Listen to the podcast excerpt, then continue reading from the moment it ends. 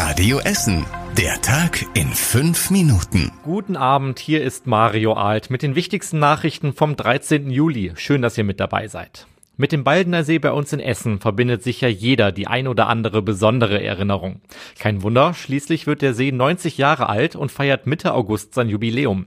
Da stellen sich dann die Sportvereine der Kanuten, Ruderer und Segler vor. Fast 7000 Sportlerinnen und Sportler sind regelmäßig auf dem See.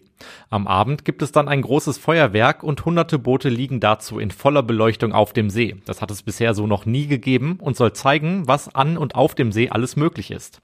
Auch für Jörg Bosak von der Sportjugend Essen, Oberbürgermeister Thomas Kufen und Boris Orlowski, Chef der Weißen Flotte, ist der Baldener See immer wieder was Besonderes. Den Kindern zu zeigen, dass der See Süßwasser ist und kein Salzwasser ist. Und wir haben so viele Kids, die da leuchtende Augen haben und bei uns ein bisschen segeln lernen. Korte Klippe, der Blick auf den Baldener See, atemberaubend. Ganz oft führe ich dort Gäste aus dem Ausland hin, staunen die immer. Wenn ich dann auch Chef der Weißen Flotte auf einem meiner Schiffe stehe, bei so einer Sunset Cruise und die Sonne über dem Baldener See untergeht, dann sind das schon Momente, die einzigartig sind. Das Programm am Jubiläumstag beginnt um 10 und endet um 22 Uhr.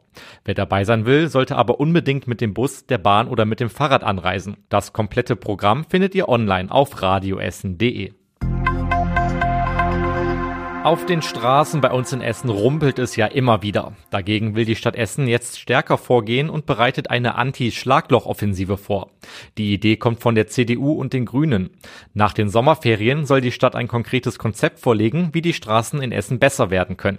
Das Ziel ist es, deutlich mehr Schlaglöcher als bisher auszubessern. Außerdem soll nicht mehr so oft Kaltasphalt zum Einsatz kommen, der vergleichsweise schnell wieder kaputt geht. Die beiden Parteien denken dabei nicht nur an die Autofahrer, sondern auch an die Fahrradfahrer, die auf kaputten Straßen schnell stürzen können.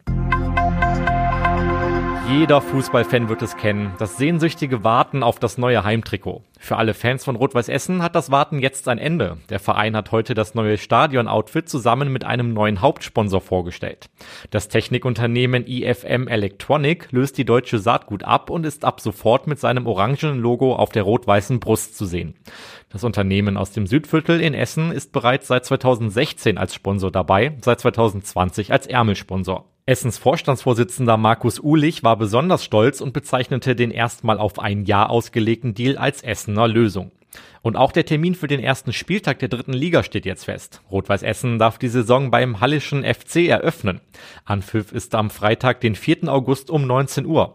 Alle Infos zu Rot-Weiß Essen und Bilder vom neuen Trikot gibt's online auf radioessen.de. Und das war überregional wichtig. Heute Morgen gab es Probleme für viele, die in den Urlaub fliegen wollten. An den Flughäfen in Düsseldorf und Hamburg gab es eine Protestaktion der letzten Generation. Aktivisten haben da Zäune kaputt gemacht und sich aufs Rollfeld geklebt. In Düsseldorf musste der Flugbetrieb bis kurz nach sieben unterbrochen werden. Zwei Flüge mussten umgeleitet, 24 Verbindungen gestrichen werden.